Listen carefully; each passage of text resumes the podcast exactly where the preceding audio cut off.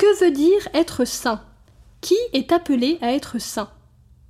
Sa sainteté Benoît XVI nous répond lors de l'audience générale du 13 avril 2011. On est souvent porté encore à penser que la sainteté est une destination réservée à de rares élus.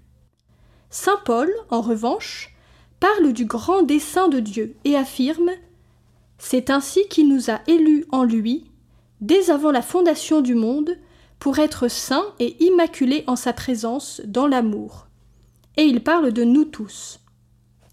La sainteté, la plénitude de la vie chrétienne, ne consiste pas à accomplir des entreprises extraordinaires, mais à s'unir au Christ, à vivre ses mystères, à faire nôtre ses attitudes, ses pensées, ses comportements. La mesure de la sainteté est donnée par la stature que le Christ atteint en nous, par la mesure dans laquelle, avec la force de l'Esprit Saint, nous modelons toute notre vie sur la sienne. C'est être conforme à Jésus. Comment pouvons-nous parcourir la voie de la sainteté, répondre à cet appel? Puis-je le faire avec mes propres forces?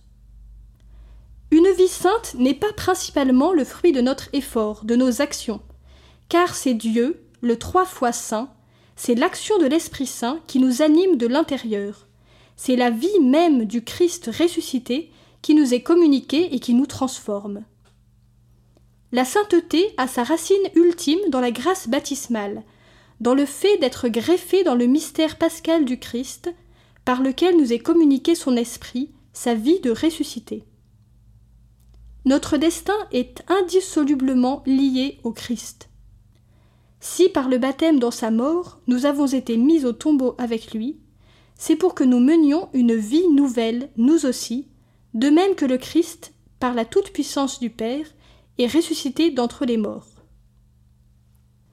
Comment notre façon de penser et nos actions peuvent-elles devenir la manière de penser et d'agir du Christ et avec le Christ? Saint Jean nous dit que Dieu est charité, et que celui qui demeure dans la charité demeure en Dieu et Dieu en lui. Sa charité, Dieu l'a répandue dans nos cœurs par l'Esprit qui nous a été donné. La charité est le don premier, le plus nécessaire. Mais pour que la charité, comme le bon grain, croissent dans l'âme et fructifient, chaque fidèle doit s'ouvrir à la parole de Dieu et, avec l'aide de sa grâce, mettre en œuvre sa volonté. Participer fréquemment aux sacrements, surtout à l'Eucharistie et aux actions sacrées. S'appliquer avec persévérance à la prière. S'appliquer avec persévérance à l'abnégation de soi-même. S'appliquer avec persévérance au service actif de ses frères et à l'exercice de toutes les vertus. La charité, en effet, étant le lien de la perfection et la plénitude de la loi, oriente tous les moyens de sanctification, leur donne leur âme et les conduit à leur fin. L'essentiel est de ne jamais laisser passer un dimanche sans une rencontre avec le Christ ressuscité dans l'Eucharistie.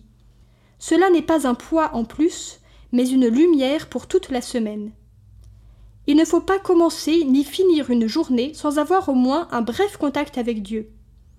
Et sur la route de notre vie, suivre les panneaux routiers que Dieu nous a communiqués dans le décalogue lu avec le Christ, qui est tout simplement l'explicitation de ce qu'est la charité dans des situations déterminées.